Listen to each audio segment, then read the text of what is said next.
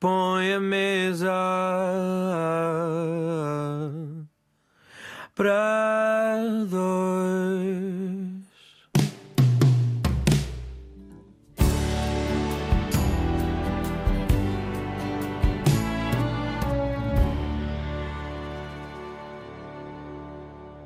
Nesta mesa de hoje estamos na companhia da artista plástica e educadora de infância, Suzy Bila. Eu sou a Fernanda Almeida. Olá, Suzy ou Maria Suzete Bila. Bem-vinda. Obrigada, Fernanda, por este convite. Mais uma vez estamos aqui juntas, que é muito bom estar contigo, falarmos de coisas interessantes. Espero, espero que sim, espero que sim. tu nasceste em Moçambique, és minha conterrânea. Uh, e propunha para começo de conversa trazer para esta nossa mesa uh, algumas uh, iguarias do, do teu país de origem que possas ter saudades, porque no fundo estamos à mesa e estamos a jantar. O que é que sugeres? Isso é um desafio muito grande, uma vez que Moçambique tem um leque de pratos maravilhosos que eu tenho muita saudade. Então, avança. Um, uma matapa uma Concordo. Tapa. Que para um, os nossos ouvintes explica muito rapidamente. Uh, é feito de? Uma tapa é feito de folha de mandioqueira.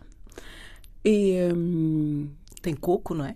E depois na preparação leva coco, ou pode-se preparar com coco e amendoim, ou pode-se preparar com coco e caju. Como eu sou de duas terras, sou uma mistura dos machanganas e os marongas, os marongas usam amendoim e os machanganas usam caju. Muito bem. E é um prato maravilhoso, porque pode-se, uh, na folha pode-se colocar o caranguejo, como se pode colocar camarão, ou pode-se colocar eh, outra, outra co outras coisas que se misturam. É, é, quase como uma base, não é? É uma base, Sim. é uma base maravilhosa. então, uh, estaríamos com uma tapa e depois?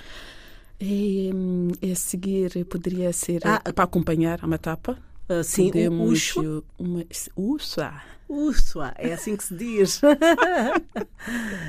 uma boa uxa, que é farinha de milho, ou farinha de mandioqueira, mas eu gosto mais com farinha de milho fermentada, que é especial, aquela que fica uns dias em água ali um, até criar aquela um, uma, uma acidez própria, que essa acidez depois de cozinhado transforma-se é uma maravilha, é uma coisa hum. mesmo maravilhosa.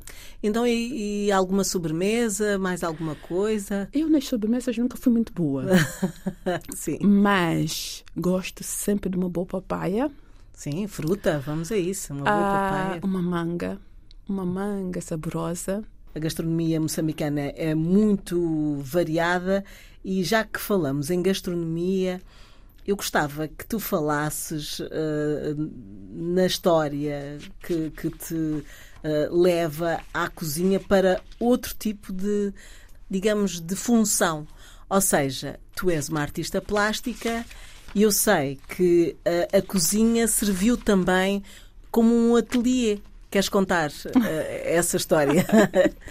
Olha, isso é muito interessante porque. Hum, a minha relação com a cozinha é uma, eu costumo dizer que é uma relação de, de afeto que alimenta a alma e alimenta a mente.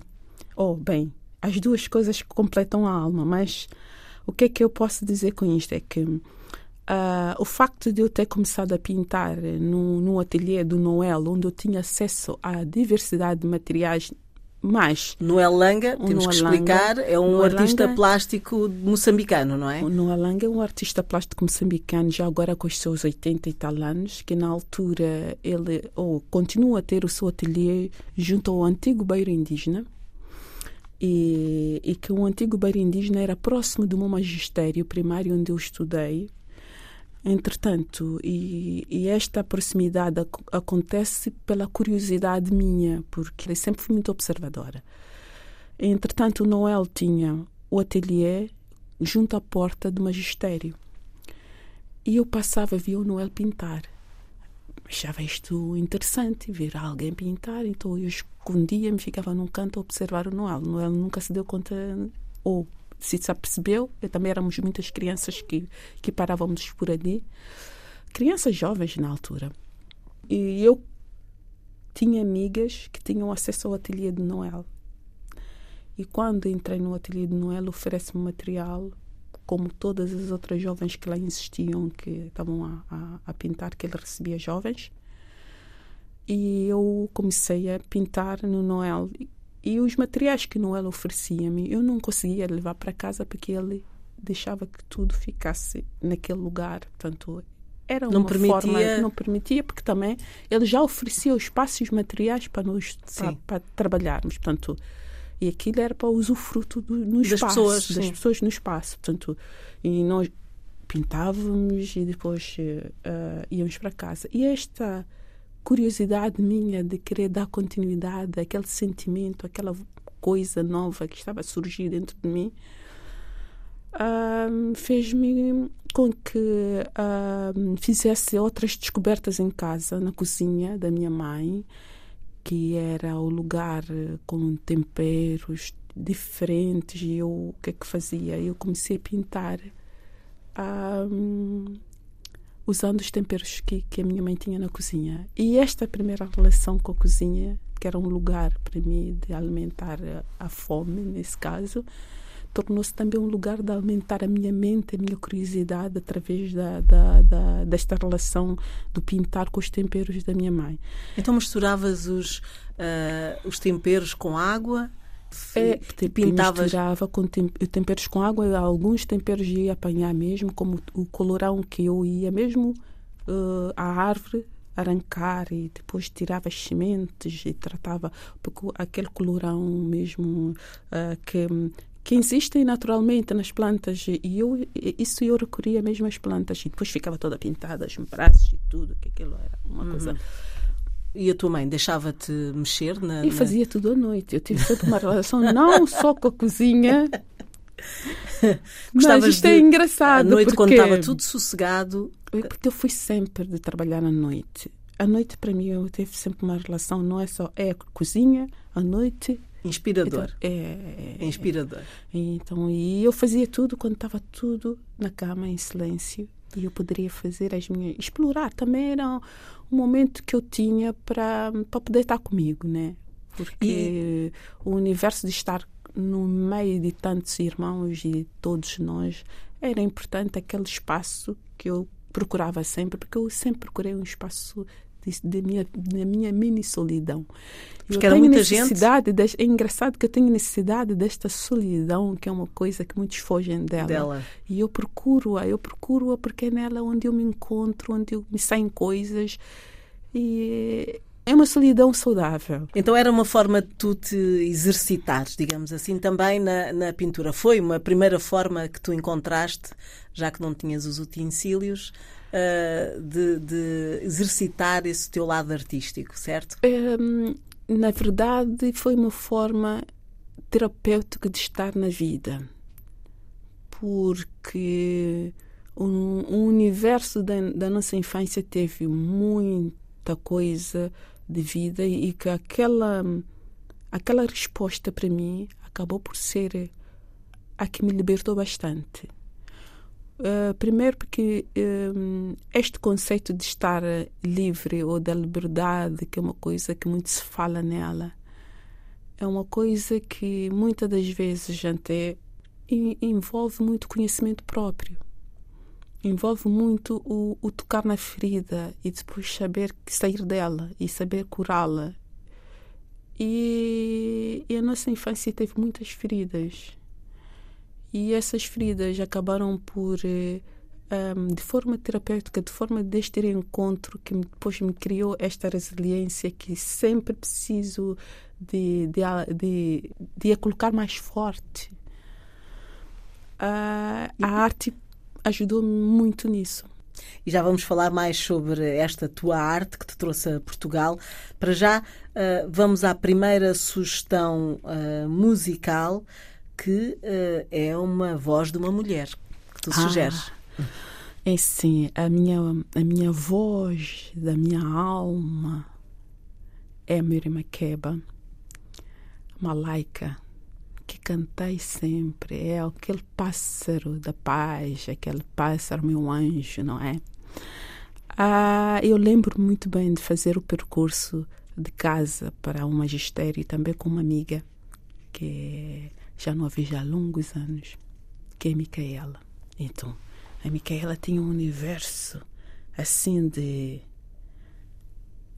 grandioso dentro dela, de querer descobrir tudo, mas de forma muito rápida, muito rápida. Eu era mais tênue, mais calma, de, de viver as coisas mais com o saborear, né? Saborear, sim. E ela era muito impulsiva, queria as coisas. Então, e uma das coisas que fazíamos juntas nesta caminhada da, da, de casa para, para o magistério, que estávamos juntas a estudar lá, era cantar Miriam Makeba. Estamos à conversa com Suzy Bila, artista plástica, nascida em Moçambique. Suzy, ainda uh, em Moçambique, em 1992, ganhaste um prémio. Julgo eu que foi uh, por aí que, que, vieste até Portugal e acabaste uh, no Arco, Centro de Arte e Comunicação Visual em Lisboa, onde ficaste durante cerca de cinco anos. Como é que isto se processa? É, há aqui uma coincidência de muita coisa nesse período. Na verdade, havia, houve uma conjuntura de situações. Uh, eu também tinha um, meu companheiro, o meu primeiro companheiro, o pai do meu primeiro filho, e que na altura ele estava cá e eu também havia aqui esta coisa que me impulsionava a estar com ele cá. E esta também relação que existia de do eu artista também. E essa conjuntura toda me fez vir parar aqui em Portugal. O prémio existiu nessa altura também. Um, mas não era um prémio monetário que eu, que, que eu recebi. Mas uma coisa que me foi dito nesse dia que foi espantoso, que criou em mim uma, um, uma responsabilidade muito grande, foi ouvir do, do acho que era o vice-ministro na altura, quando me deu o prémio, que disse assim: traga mais mulheres. E eu pensei assim: trazer mais mulheres? Como é que isso faz? Dentro de mim, né? Era uma questão. Como é que eu trago mais mulheres, não é? E, e é engraçado porque o, o tempo foi. Conforme a gente vai criando e vamos um, eh, caminhando e criando. E, e, e aquilo que nós somos e, nesta aprendizagem com o outro e as conexões que geramos, vamos nos apercebendo desta responsabilidade perante o outro também. Né? E, e é isto. Uhum. Mas vieste para cá e acabaste por estar neste no arco. No arco. O arco, o arco foi uma foi um, uma situação em que na altura para eu estar no arco uh, era necessário que fosse pago. E, e quem me apoiou muito nisso foi Herberto Helder. Falamos do poeta. Do poeta. ah, que ele fotografou os meus trabalhos, tudo que eu trazia, que eu tinha em casa, mandou alguém fotografar tudo e, e enviou para os contactos que, que era necessário para verem o trabalho. E, e, e o acho que Manuel Costa Cabral, na altura da Gulbenkian, um, teve comigo na sala a vermos os trabalhos todos, a vermos formas, como é que poderia ser trabalhado em termos de, de, de bolsas que poderiam existir para artistas. E na altura aconselhou-me a entrar eh, mesmo no arco profundamente e trabalhar lá. E, e que para ver o percurso que poderia ser possível nessa altura. Então foram pessoas que na, naquele momento apoiaram-me imenso né? E fui parar no arco sem, sem, propina, nesse caso, em termos de pagamento, que, que era difícil. Uh, e, que, e que para mim era difícil ficar a dever e sentir que, que estava num espaço que não conseguia pagá-lo. Entretanto, nessa altura, uh, surgiu também, e tive sempre, por acaso, uma sorte enorme na, na, nas relações de pessoas que me ajudaram imenso. Que tive uma colega no arco que fazia de babysitting numa casa, numa casa de uma família com condições diferentes e que eles tinham uma empresa que era Promosoft e na altura eu também trabalhei com babysitting nessa família e conheceram a minha obra.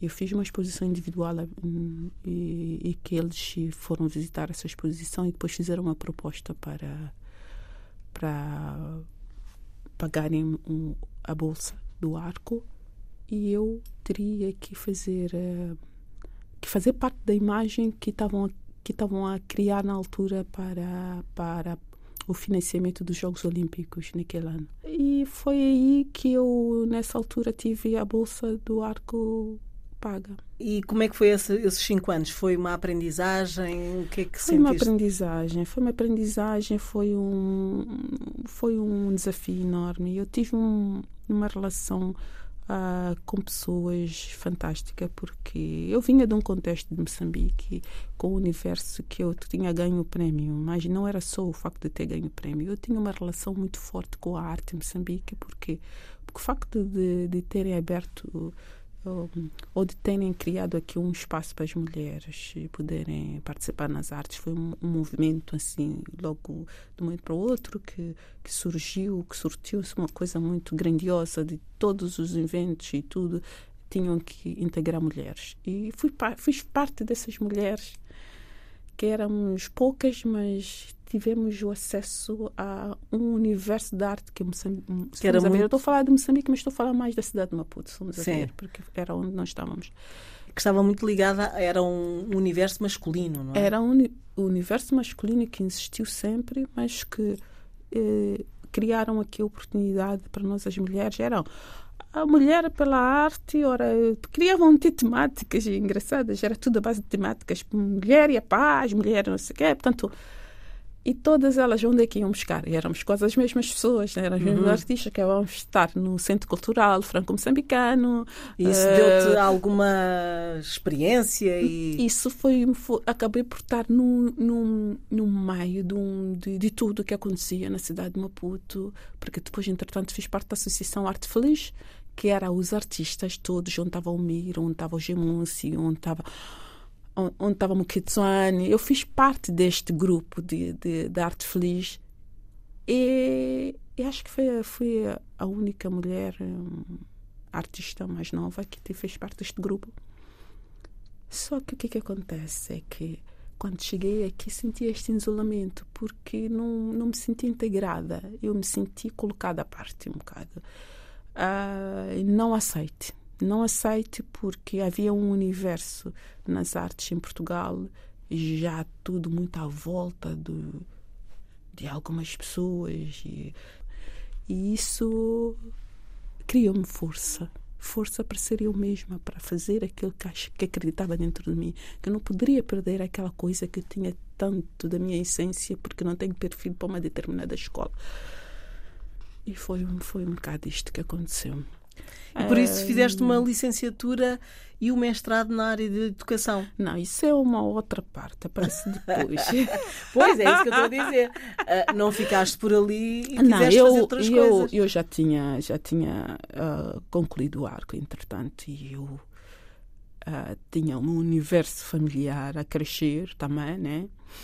Já tinha um filho e tinha um, uma menina uma, uma, a segunda filha, e eu sentia que tinha que encontrar outras respostas que não fosse só viver da arte, porque se eu quisesse mesmo viver da arte, teria que fazer aquilo que hum, supostamente não iria gostar, que era colocar as peças à venda só por colocar.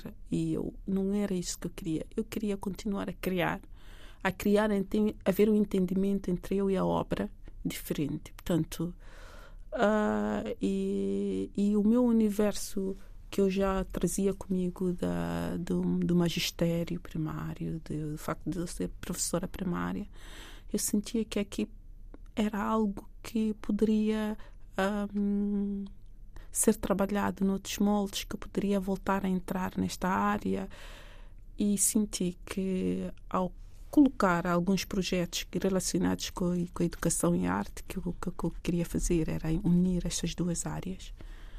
Ah, havia aqui aquela aquela um, aquela coisa que, que dizia que não era bem isso que na verdade havia sempre um impedimento porque não tinha uma licenciatura era isso e eu entrei na, na Santa Casa, fui trabalhar na Casa de Acolhimento como auxiliar de educação na altura. E o meu objetivo era mesmo trabalhar arte com crianças e jovens, mas não havia espaço para isso.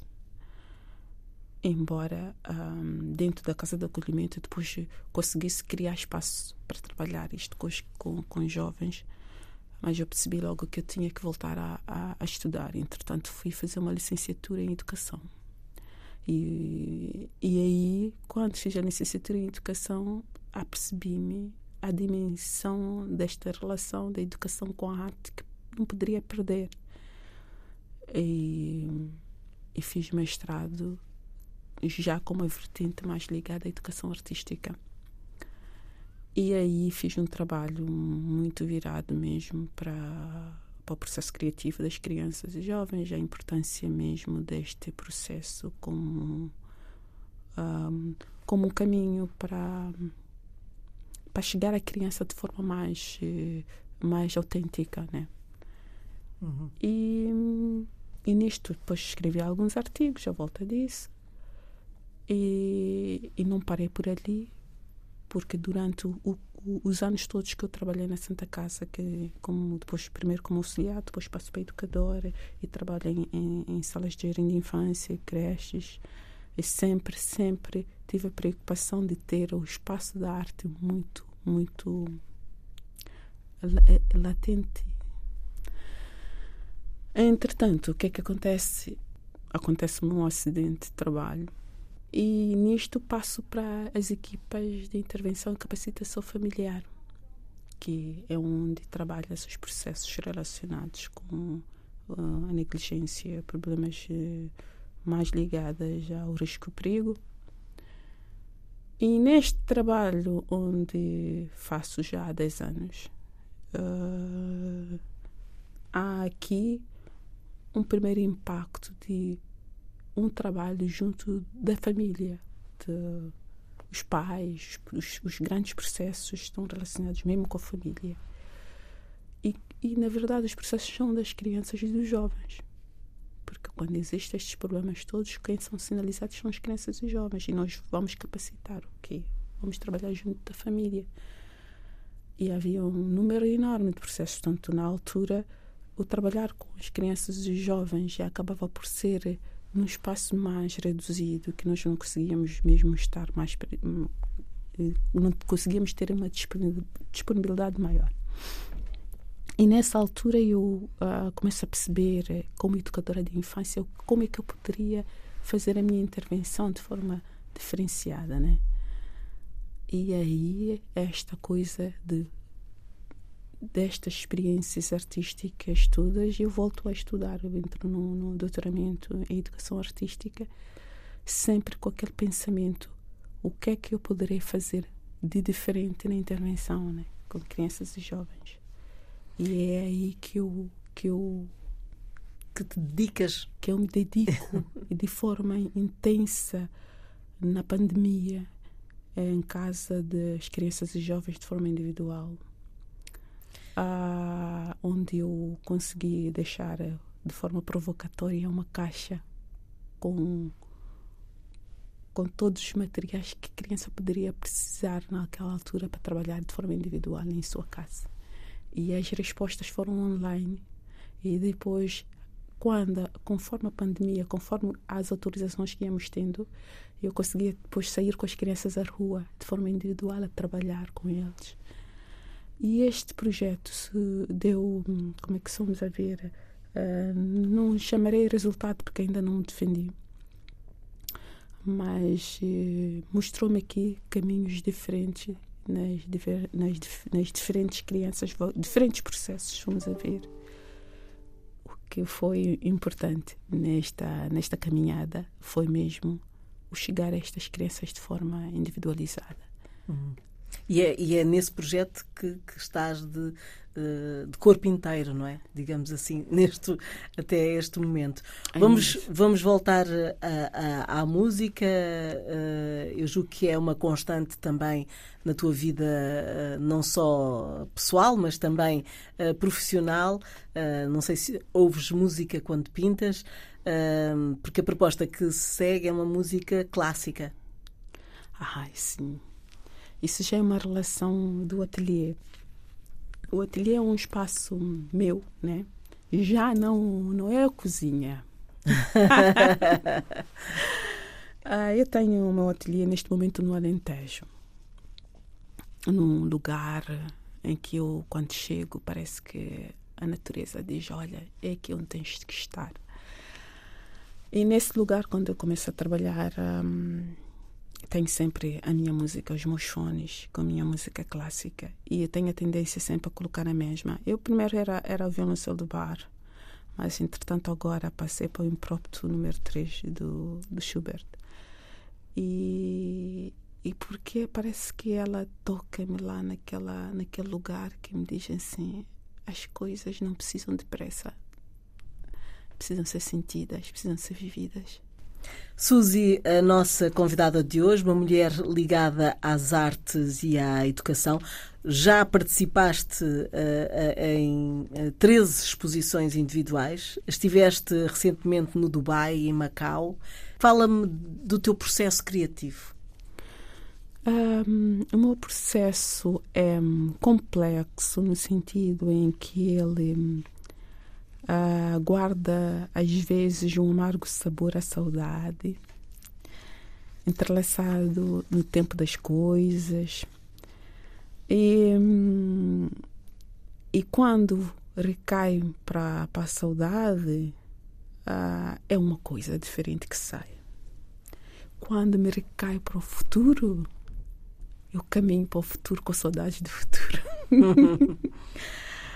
E eu ando nesta complexidade de entrelaçamentos entre o passado e o futuro, entre o contexto em que estou a viver e as coisas que no momento são mais mais relevantes, que não sei quais é que são, porque tudo depois sai em sentimentos.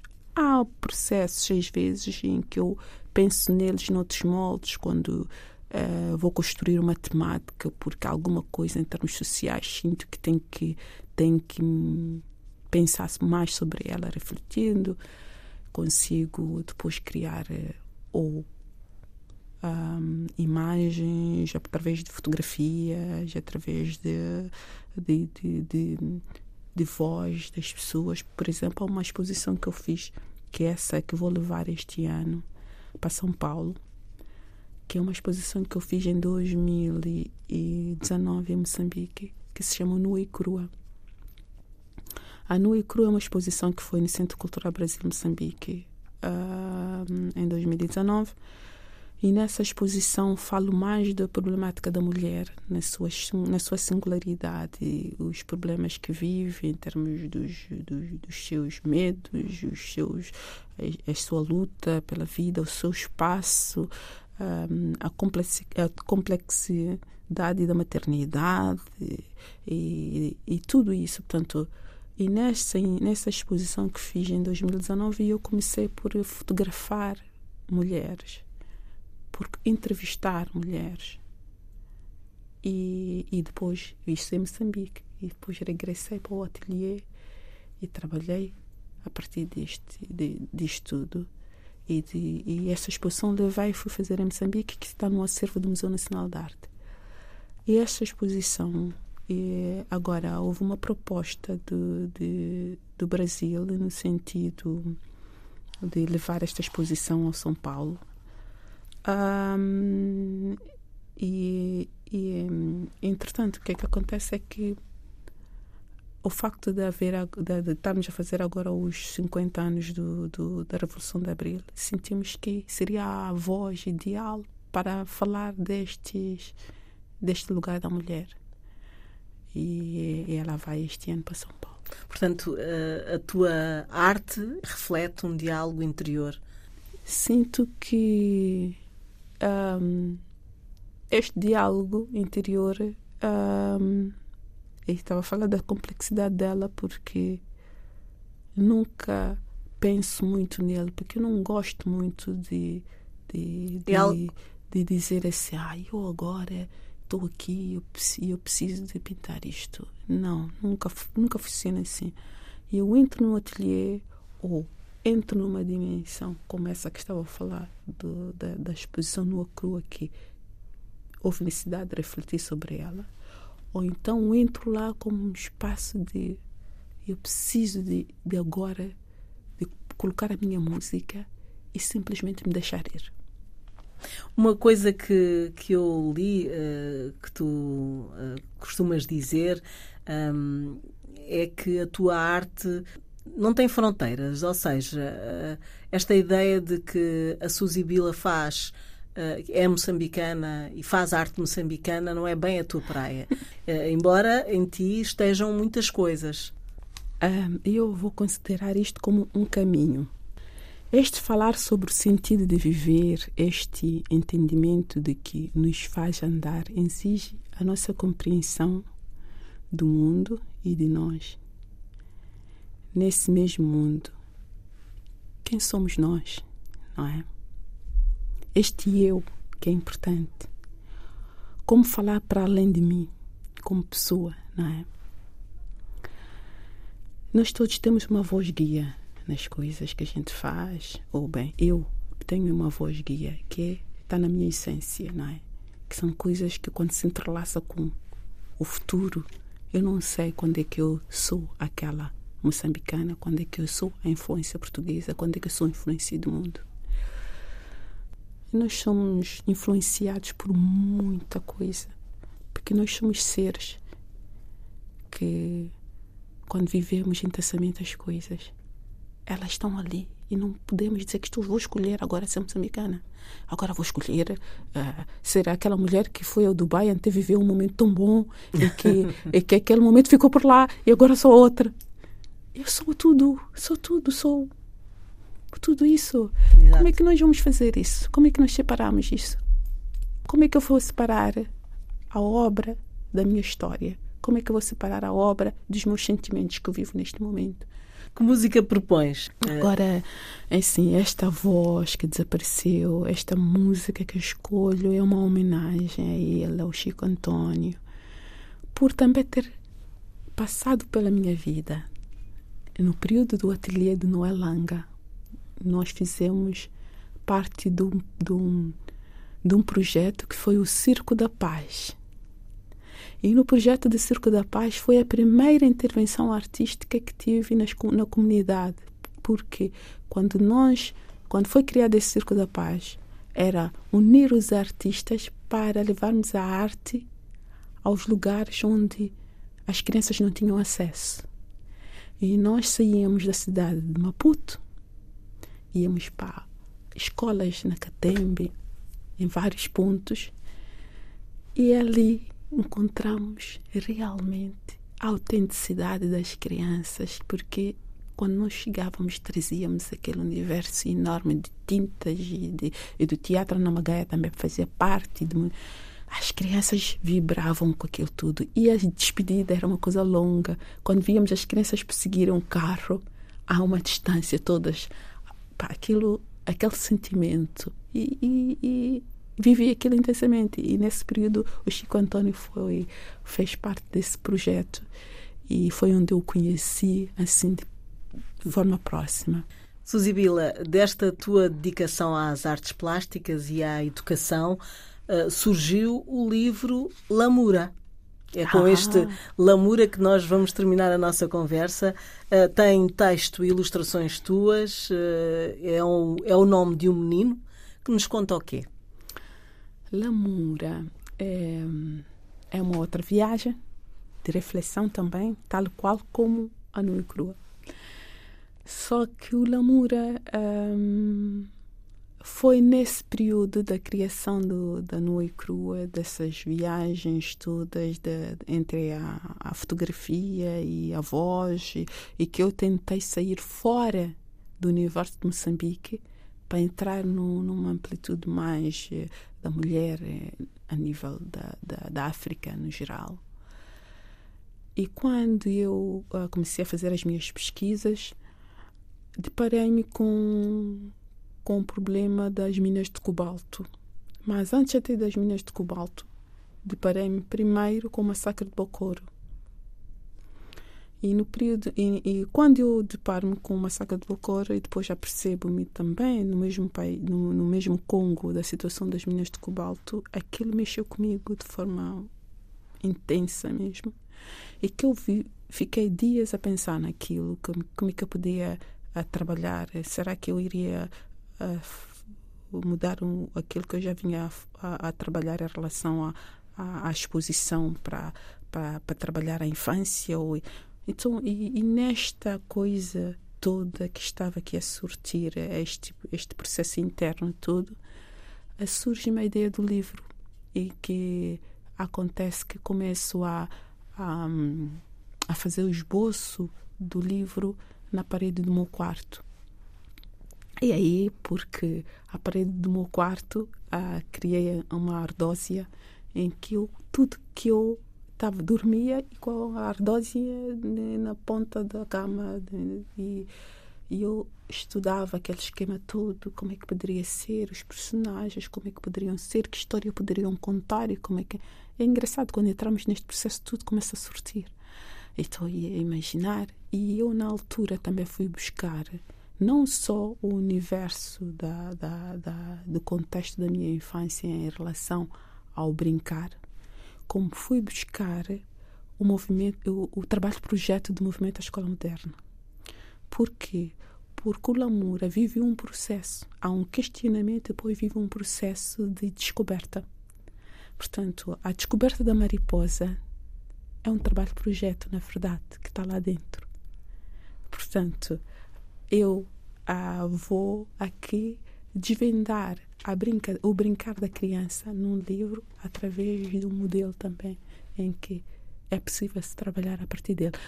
Poucas pessoas conseguem perceber este uhum. este enquadramento, mas é preciso ler o Lamura para perceber este enquadramento da, da, da descoberta do, de um mundo. Portanto, é que estou aqui a desvendar um problema que tem que estar relacionado com o trabalho infantil, a desvendar aqui um problema que está relacionado com o massacre de Bocor, às mulheres, e, e ao mesmo tempo mostrar outra dimensão de que a criança pode fazer em si, pode brincar descobrindo e ser livre.